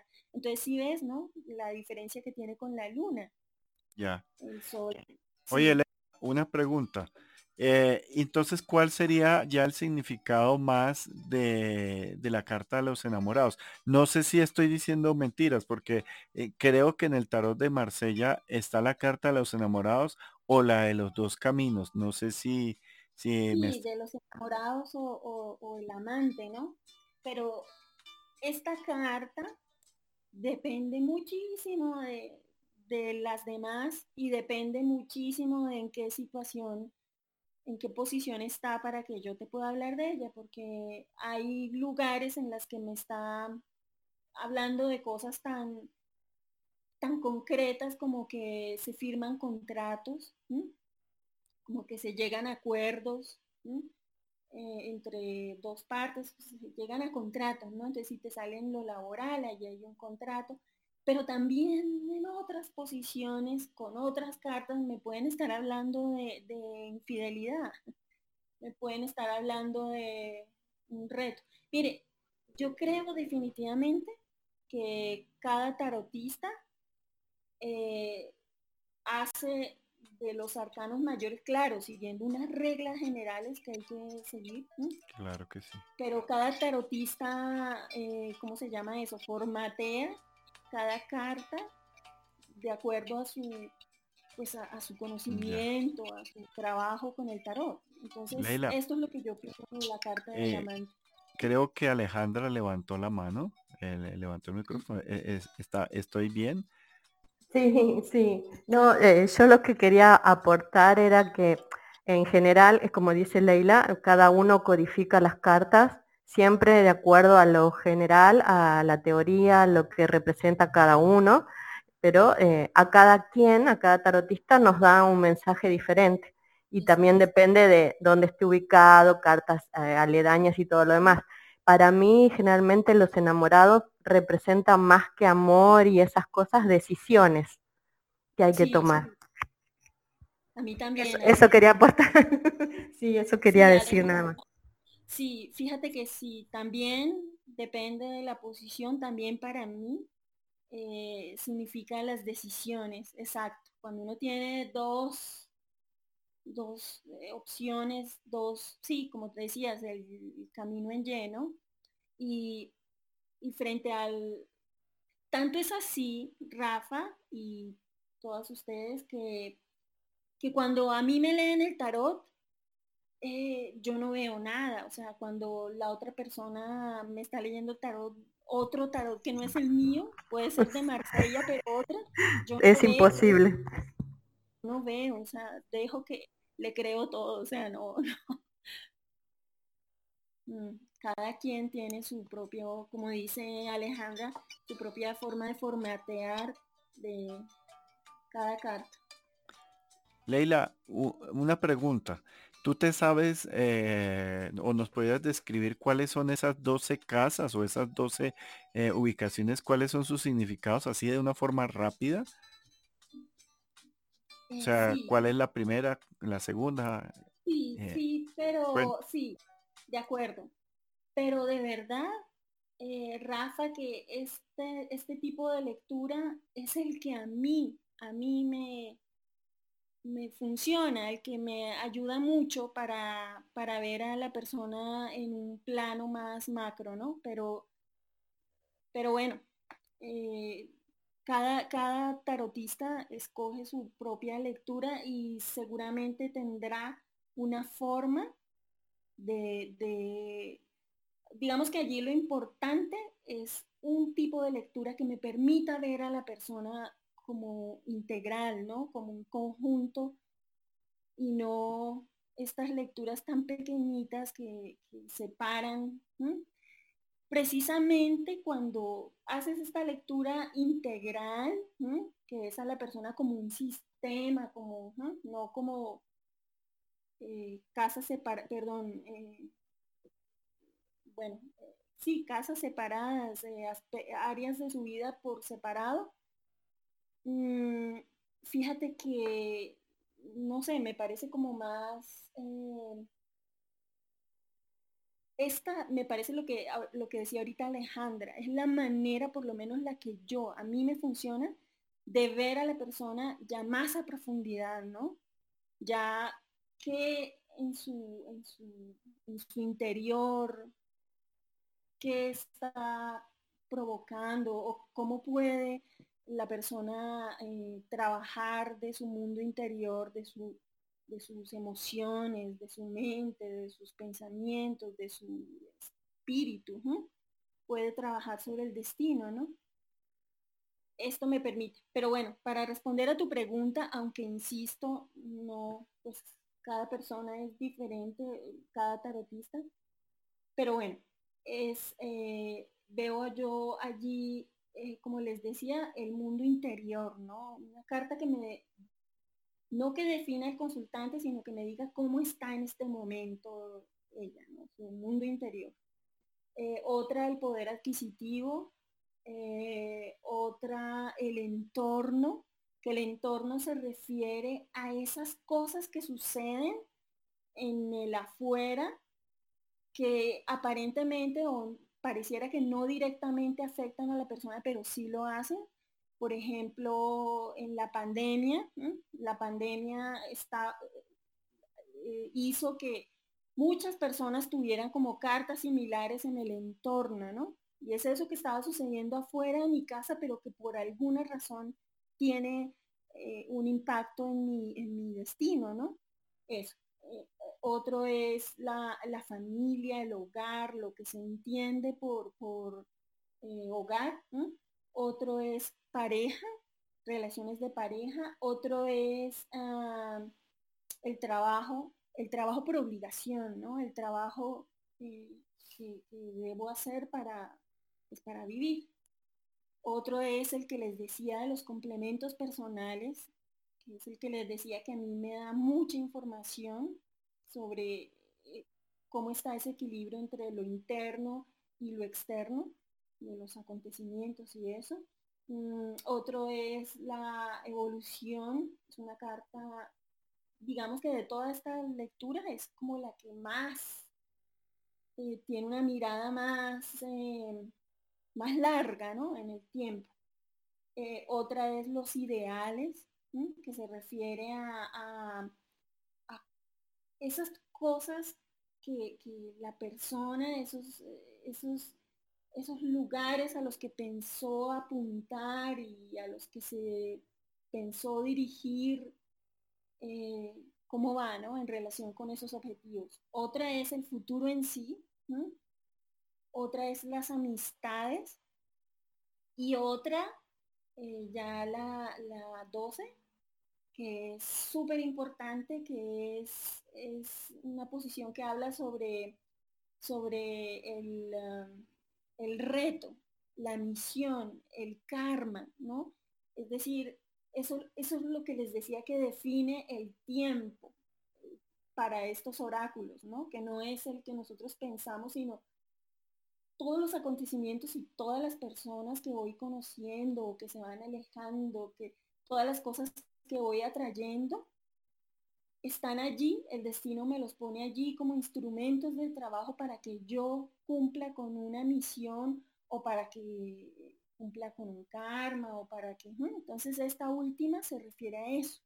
Y es una carta súper importante y es una carta que me define como qué debo yo hacer o, qué debe hacer la persona consultante para, eh, para fluir, para que estas problemáticas o estas situaciones o los retos puedan fluir, el destino pueda ir más en armonía. una pregunta que también se la voy a hacer a Alejandra, eh, y es en qué proporción entre habilidad de análisis de, digamos, de conocimiento teórico y entre habilidades de percepción, ¿cuánto tú crees que un buen tarotista debe tener en, eh, en, ese, en ese equilibrio? ¿Qué porcentaje debe tener percepción y qué eh, eh, porcentaje debe tener, digamos, de, conocimiento de simbologías o, signos o, o de interpretación? Sí, eh, fíjate que al comienzo, Rafa, tú estabas explicando como diferentes caminos que tienen los las personas tarotistas para, para interpretar el tarot, para relacionarse con el tarot, ¿no? Y esas diferentes formas, pues fíjate que hablan también de diferentes eh, eh, formas de acercamiento, de desarrollo, de procesos. Entonces, hablándote del mío, del mío, del que yo he tenido personalmente, fíjate que esto ha, por una parte, ha sido un conocimiento, es decir, he tenido que leer para crear una base de conocimiento, digamos que para respetar, para, para poderme ubicar sobre unas leyes en común, unas normas en común, como unas reglas en común que debe tener de sustento el tarot. Para eso he tenido que leer bastante, ¿no? Eh, pero, pero, eh, fíjate que esto me ha, bueno, a ver, esto me ha permitido este conocimiento conocer cada arcano, ¿no? Cada carta de los arcanos mayores, menores, bueno, cada carta. Pero después de esa base, de tener ese sustento teórico, que, me, que ese sustento teórico eh, reúne a tarotistas de ahora con los tarotistas de hace unos siglos, esos, esos mismos, ese conocimiento que sigue generación tras, generación, son la base para que yo misma, con la con la con el ejercicio, o sea, con, la experiencia, con mucho leer, vaya configurando esa, esa, ese formateo, como decía eh, Alejandra que me gustó, lo olvidé, ese, mejor dicho, organizar, conocer, acercarme a cada uno de los arcanos, conocerlo y apropiarlo, apropiarlo, eso sí ya depende de, la experiencia. Pero otra cosa... Pero en tu caso, o sea, en tu caso. exacto, exacto, en mi caso. Otra cosa que yo creo que se desarrolla con la experiencia es definitivamente el diálogo entre las cartas, ¿no? Entonces, eh, la forma en que dialogan em, los diferentes arcanos, ¿no? Eh, yo trato, eh, Rafael, y tú sabes, bueno, que yo soy más, eso, como decías, más racional, más yo trato de, involucrar lo menos posible mis, pues, mis creencias y bueno, y lo que yo considero que está bien, que está mal, para mi vida, pues no aplicárselo a las demás personas. Y todo eso también, pues es con la experiencia, definitivamente. Y bueno, eh, ¿qué porcentaje darías?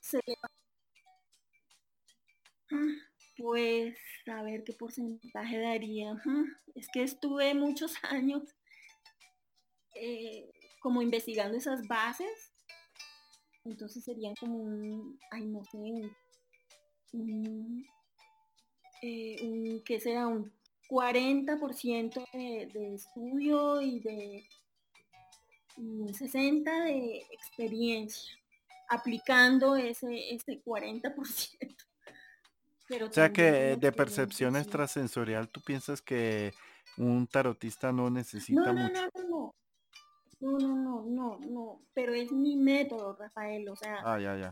es mi método, o sea, yo no, yo trato de, sí, creo que ha sido todos estos años un trabajo constante por diferenciar mis mi forma de ver el amor, mi forma de ver el dinero, mi forma de ver personal con el de las demás, ¿no? Eso para mí es súper importante y eso ha sido...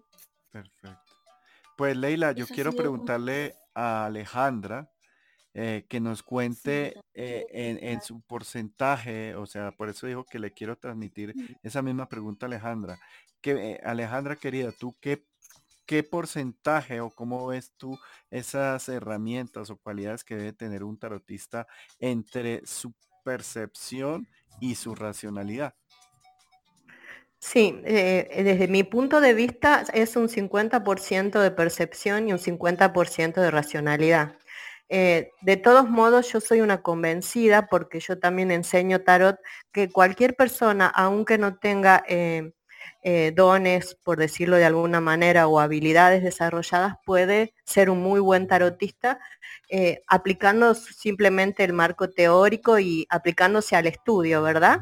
Este, para mí el tarot representa un libro, eso es lo que yo creo, o sea, cada, cada arcano es como una palabra y lo que uno tiene que aprender básicamente para ser buen tarotista significa eh, el significado de cada carta, o sea, qué palabra representa y en base a eso, bueno, si tiene habilidades desarrolladas, eh, capacidades, eh, le resulta quizá mucho más fácil al momento de una lectura, o sea, de fluir con las cartas, lo que significa una carta a la par de la otra y a la par de la otra, que como bien dice Leila, no, no siempre es lo mismo.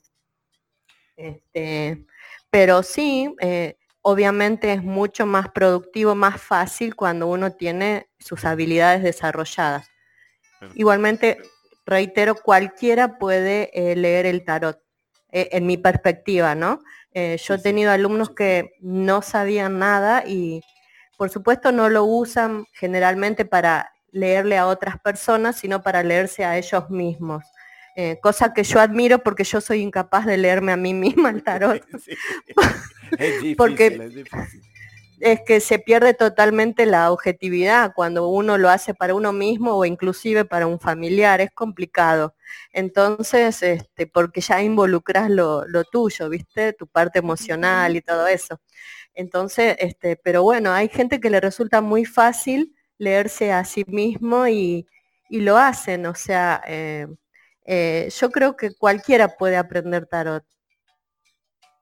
Perfecto. Pues, Rafa, si me permites, mm, claro fíjate que, el ICHIN es que hacer una reunión para, para hablar sobre el ICHIN, si no es que no, si no es que ya lo hicieron. Porque fíjate, Alejandra, que yo he encontrado en el ICHIN precisamente el oráculo muy, muy como, o sea, muy bueno para a mí misma.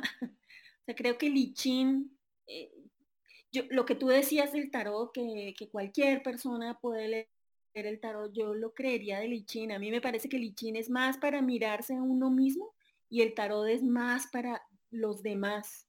Así lo veo yo, porque igual, como tú dices, con el tarot no, no veo lo mismo, porque precisamente los, los retos que uno tiene, esa carta número 12 que les contaba, eh, los que uno tiene son los más difíciles de uno mismo verlos, ¿no?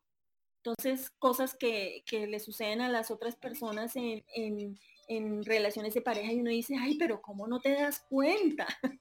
pues porque ellos, para ellos es el, para ellos es, es la misión, ¿no? Es lo que tienen que resolver. Y el I en cambio, sí me permite verme a mí misma claramente y, de una manera... Entonces lo dejo así, ¿no? El I para uno mismo, o sea, cada, cualquier persona puede leer el I para encontrarse consigo misma. Y el tarot yo sí lo veo es para los demás. Pues mira qué interesante. Y no, no le hemos dedicado un, eh, un grupo al I Y como los martes son de las herramientas eh, para que todos eh, tengamos una herramienta me parece muy adecuado. ¿Qué nos querías decir, eh, Alejandro? Eh, no, que yo cuando quiero hacer preguntas personales no uso el tarot, ya uso oráculos, que son más sencillos para mí, ¿no? pero el I me parece súper interesante. Cuando era chica quise aprender, pero me parecía muy complicado. Y la verdad que lo dejé, pero sería lindo, sería lindo aprender.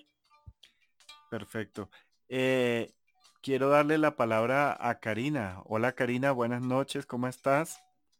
Hola Rafa, buenas noches, muy bien, gracias. Eh, Estaba escuchando. Dime. Estaba escuchando ahorita y me llamó la atención por el itching. Bueno, tenía varias preguntas, pero seguro Silvina ahorita las va a hacer, pero no, me está quedando mal ahora. Silvia está extrañamente callada. O muy atenta o muy callada. Estoy preocupada. Todos. Dije, se sentirán mal, están enfermas. Sí, Silvi, ¿qué te pasa? Por eso, cuando estoy en la oficina y no puedo hablar, no me preocupo porque digo, yo sé que Silvina va a hacer las preguntas. Y ahorita cuando empezaron estaba mi jefe y yo, ay, ¿cuándo se va a ir? Ya no lleva cómo correrlo. Hasta que respiré hondo y dije entre mí, ay, que ya se vaya a descansar, por favor. Y ya se fue. Pues Karina te iba a dar espacio a ti, fíjate tú qué buena. ok, está bien. Bueno, yo tengo dos preguntas. Bueno, una pregunta más bien y la otra es como una afirmación. Ahorita que hablaban del I este, yo lo aprendí y, y sí, al principio este, parece ser muy complicado, pero después no, o sea, como que ya le vas, um, como que ya lo vas entendiendo mejor. Cuando yo escuché hablar de él fue aquí en una sala de Clubhouse y me llamó mucho la atención porque estaba un abogado y dijo que él antes lo utilizaba muchísimo. Dijo, ya después no, pero sí lo utilizo con cosas muy especiales porque es sumamente acertado. Me llamó mucho, mucho eso, este, la atención cuando, cuando lo escuché. Y tomé un curso y, este, pues ya, lo aprendí, ¿no? Eh, la verdad es que no, no lo he utilizado así como tal, pero sí es, he leído mucho sobre eso y, y casi todos concuerdan en, en que es muy, muy acertado. En cuanto a, lo de las cartas y eso, me llama mucho la atención. Y, justamente mi pregunta es en relación a eso, porque me ha tocado saber de, personas que van con dos personas distintas. Ya aun cuando salen las cartas, las interpretaciones son muy distintas. Y hay ocasiones que no sucede eh, lo que les dicen o, o, o que no de la manera en que se lo dicen. Entonces mi pregunta es, tiene que ver la intuición o cómo conectar esa parte para saber realmente quién es una persona que, que puede dar una buena lectura en relación a lo que realmente es. No, o no sé si se pueda saber eso. Pues Leila, eh, cuéntanos tú. Sí, sabes que he pensado mucho en eso últimamente, en cómo se pueden dar diferentes interpretaciones y pues claro que se pueden dar diferentes interpretaciones. No sé qué, mm, digamos, ah, por ejemplo, en mi caso les contaba que yo puedo eh, a través del ICHIN ver eh, los acontecimientos que le van a ocurrir a una persona a través del impacto que le ocurre a esta persona. O sea, es decir, eh, por ejemplo, si veo en las cartas que yo estoy dándole, las que he echado para hablarle sobre relaciones de pareja, eh, si yo veo cartas, digamos, de, preocupación, de, como, es que no me gusta decirle cartas negativas, ¿no? Pero sí cartas que hablen de situaciones Mm, complejas, eh, no, no, fáciles. Eh, digamos que yo puedo entender que la persona eh, va a tener estas preocupaciones a causa de entonces ya miro que otras cartas están acompañando para decirle si a causa de una infidelidad o a causa de... Es decir, lo primero que yo veo son es el, impacto, es las emociones que produce en esta persona, ¿no? incluso les digo que muchas veces, bueno, no, en un gran porcentaje, en un buen porcentaje, mm, al ver lo que causa en la persona, puedo acercarme a los acontecimientos, ¿no? Entonces puedo decirle, por ejemplo, hace poco leí un tarot, entonces le pude decir, mire, usted va a conocer a alguien, ¿no? Y ese alguien, pues, eh, usted pues va a ser un buen amor, ¿no? Va a ser una buena relación. Pero hay veces en los que no me queda muy claro, les digo, ¿no? Entonces les digo cosas como, mire, no tengo muy en claro si es una nueva persona o es la misma persona con la que usted está ahora, pero su situación de pareja va a ser muy positiva por esto y esto y aquello. Si me hago entender, entonces, claro, yo he, yo he estado en lecturas en los que, que me han hecho a mí, ¿no? Colegas eh, en los que confiamos y nos leemos las cartas, en los que, fíjate que me han dicho, mm, a ver, por ejemplo, a ver, les doy un ejemplo, para hacerme entender. Por ejemplo, me dijeron, una vez que me leyeron las cartas, me dijeron, bueno, vas a, ir a un país eh, que es muy machista, en la que las mujeres ocupan un lugar terrible y vas a estar allí hasta que se solucionen determinadas cosas. Pues resulta que yo no viajé a un país machista, pero sí entré a un trabajo, a un proyecto que estuvimos desarrollando en el que eran muchos hombres, la mayoría, el 95% eran hombres y solo éramos muy poquitas mujeres en ese proyecto.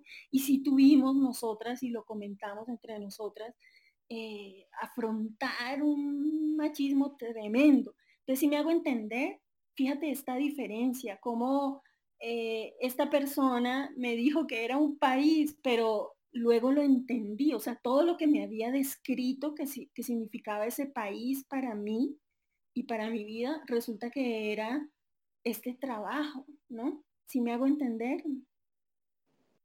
Entonces, yo creo que por ahí se pueden dar esas, esas diferencias, ¿no? Esas diferencias sí se pueden dar allí. Es decir, uno no ve, por supuesto que hay personas que leen el tarot y al mismo tiempo eh, son eh, clarividentes y bueno. Y, pues sí, de vez en cuando, pero no siempre, de vez en cuando yo sí tengo imágenes. A veces sí me llegan imágenes a mí sobre decirle a una persona, mire, la persona que llega es así y así. Pero eso es muy de vez en cuando, ¿no? Pero muchas veces es a través de lo que le produce a ella, a esta persona. Entonces, interpretar los acontecimientos a través de lo que le produce a ella. Eso es, así es como, como me sucede a mí. No sé si me hago entender. Sí, pues ah, mire eh, que eh, Leila eh, obviamente yo les he contado, ya me ha leído muchas, muchas veces el tarot y, a veces eh, a mí me gusta trabajar con personas que están, digamos, muy complementarias a mi percepción. O sea, como yo a veces soy tan, tan de fácil percepción, quiero que alguien me, me coteje lo que yo estoy sintiendo, que sea un poco racional. Y por eso, digamos, todo lo que Leila me ha dicho o me ha resonado y me ha funcionado bastante bien.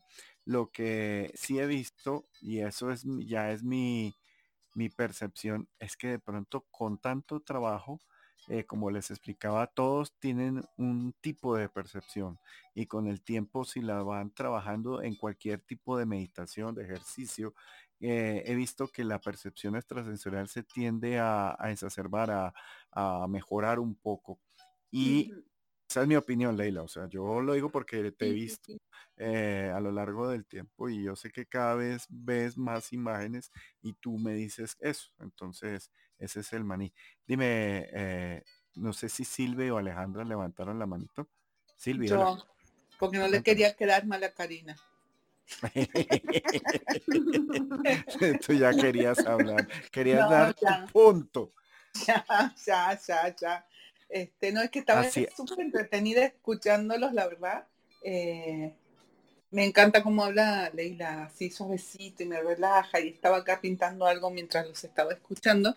Y estaba pensando en hacer preguntas eh, como, como si fuera el abogado del diablo. Algo así como lo que hizo Karina.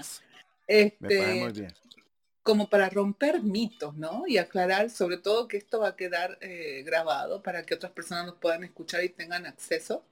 Este, Yo también tengo mis pininos en el tarot y siempre digo humildemente pininos porque no es algo que lo hago asiduamente. Y, muy gracioso porque a mí al principio de pronto tiene que ver un poco con lo que decía Alejandra. Eh, a mí al principio sí me tenía mucha facilidad como para eh, salirme de mí y decir, bueno, le voy a tirar las cartas a Silvina y yo ponerme aparte como otra persona y lo hacía de forma imparcial. Pero eventualmente empezó a pasar esto de que no, no puedo ser objetiva porque yo quiero que pase esto, pero no, pero sí, pero bueno, y todo ese diálogo mental que uno tiene, ¿no? Este, pero quería hacer una pregunta porque hay siempre o sea, em, comentarios alrededor de, oh, las cartas, el tarot. Em, uno, por ejemplo, era, ¿puede sugestionar a una persona, o sea, un tarotista o una lectura de tarot? puede sugestionar e, y predisponer a una persona a que eso pase por más que eso no vaya a pasar, o sea, por más que ni siquiera esté en el camino de esa persona. Y lo pregunto esto porque muchísimas veces yo escuché decir eh, en historias cuando uno cuenta que se va a leer sus cartas, eh, no, porque cuando yo tenía, no sé, 18 años me dijeron que eh, me iba a casar y mi casa le iba a tener al lado de un río y que iba a tener dos hijos y que iba a tener mucho dinero y mira, eh, me terminé casando cerca de un río, mi casa está cerca de, un canal, este, y mucha gente dice, bueno, pero eso porque te sugestionaste, porque te lo dijeron. Entonces interiormente, por supuesto, yo calladita, si a mí nadie me pregunta, trato de no opinar, este, pero yo interiormente digo, bueno, o sea, de alguna forma si hubo una sugestión y fue positiva, ¿cuál es el problema? Pero hasta, y, incluso, o sea, es como que lo dicen para tratar de descalificar lo que es en sí una tirada de tarot, lo que es una lectura de tarot, pero sin embargo al mismo tiempo están aceptando que, o sea, uno puede, eh, puede ser el propio creador de su destino, ¿no? Eh, entonces, a mí me parece, o sea, que un comentario así personalmente no tiene mucha validez porque si de alguna forma yo fui a mi consulta de tarot y esto me ayudó a mí a organizarme y organizarme mis ideas y poder verme, ¿cuál es el problema, no? Entonces, eh, pero en el otro aspecto, ¿qué tanto se podría realmente? O sea, ¿es un mito eso? ¿El tarotista puede sugestionar a la persona y controlarla desde allí? ¿Qué creen? Para Leila y Alejandra. Yo creo que sí, sí se condiciona. Eh, depende también la, la, persona que recibe la información. Este, de ahí que la persona es creadora de su destino también es real. Entonces, eh, lo importante para mí es tener tacto, cómo uno va a transmitir cierta información, máximo si se trata de algo negativo. En determinadas circunstancias, si es muy negativo, yo opto por no decirlo eh, o dar una aproximación, pero no definir, porque uno no sabe si este, la persona eh, se encuentra anímicamente y psicológicamente en condiciones de recibir cierta información. Entonces, eh, sí, eh, hay que tener mucho tacto y, ver, ¿no? Yo analizo mucho la persona con la que estoy hablando, su, su, lenguaje corporal, su lenguaje gestual. Entonces uno ahí va recibiendo información de si la persona está o no está en condiciones, más allá de lo que vea en las cartas, ¿no? Y bueno, en mi caso personal también aplico un poquito también de mi percepción y todo eso. Pero sí, yo creo que sí condicionamos. Sí, eh, exacto. A mí, en mi caso, mm, yo creo que las mismas cartas me lo dicen, ¿sabes, Silvina?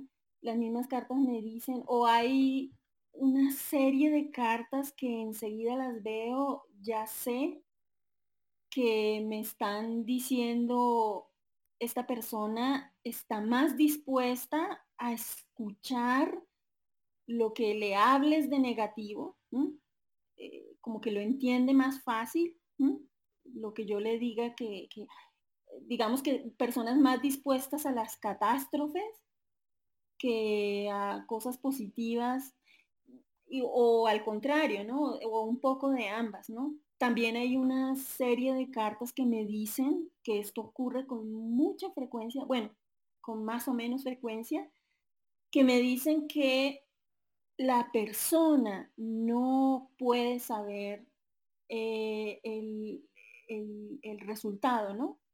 Es decir, mm, hay muchos casos, y eso también lo dice Lichin bastante, y es que eh, la incertidumbre, el no saber qué va a pasar, muchas veces es el camino que yo tengo que recorrer para solucionar algo, para mejorar algo.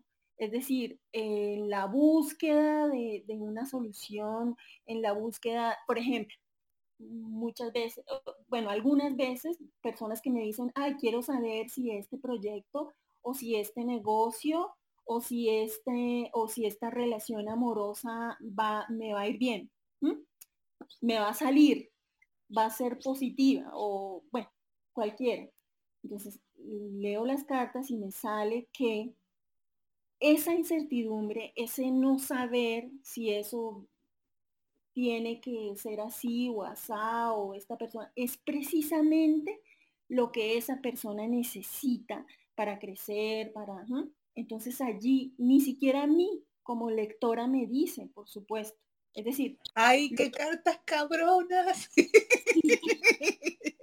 Exacto. Lo que me dicen las cartas por ejemplo, muchas veces cuando salen estas cosas que dicen, mira, no, no te voy a decir, o sea, mm, el tarot me está diciendo que no, no nos va a decir si sí o si no, sino que el resultado de esa, por ejemplo, de, de una convocatoria o de un examen, el resultado de ese examen te va a cambiar la vida, por ejemplo.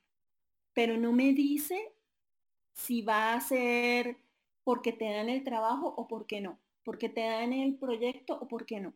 Porque esa incertidumbre es lo que, lo que necesita ese momento. Entonces, la persona me dice, y esto, en verdad esto no sucede con mucha frecuencia, ¿no? En verdad es poco, pero la persona me dice, eh, no, dime, no importa que sea negativo, pero dime. Y entonces le digo, no, es que a mí tampoco me lo está diciendo no me está diciendo. Es decir, yo trato de decirle a las personas lo que me dicen las cartas, porque las mismas cartas me dicen cuando eh, no, mejor dicho, cuando, cuando no, cuando esa incertidumbre es lo que, lo que le conviene a esta persona.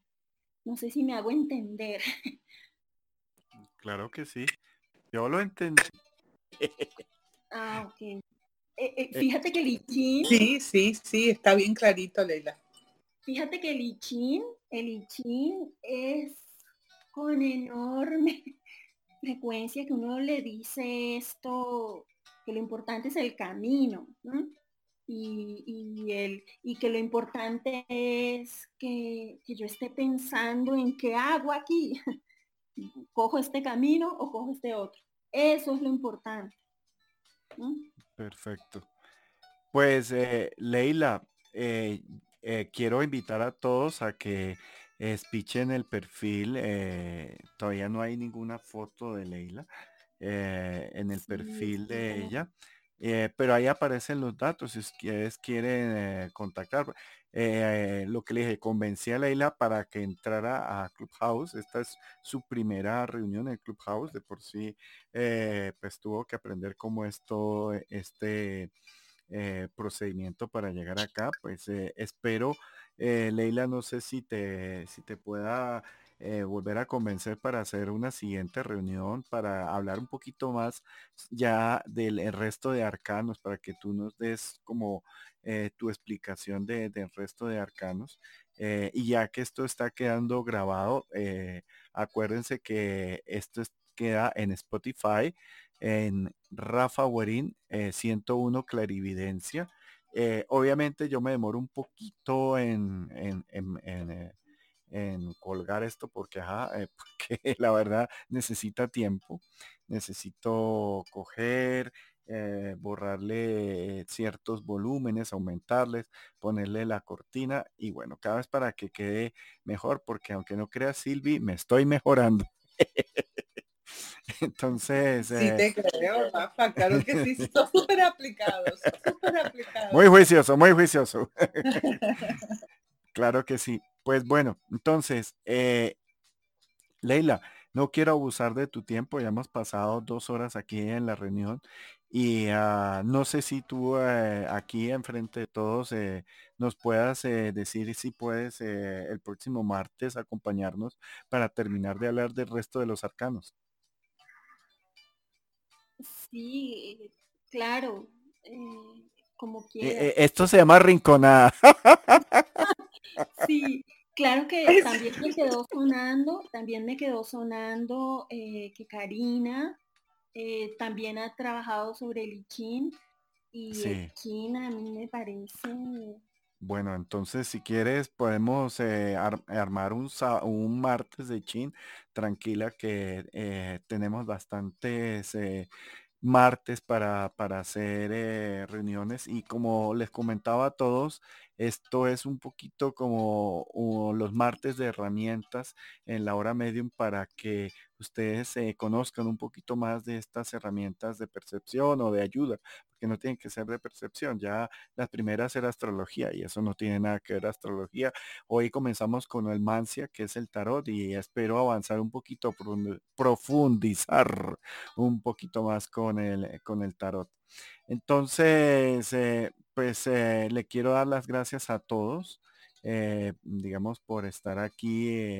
Les doy, digamos, la invitación para que vayan a, a, ver en Spotify el, perfil donde están las grabaciones de astrología y de las reuniones de los grupos de las otras horarios.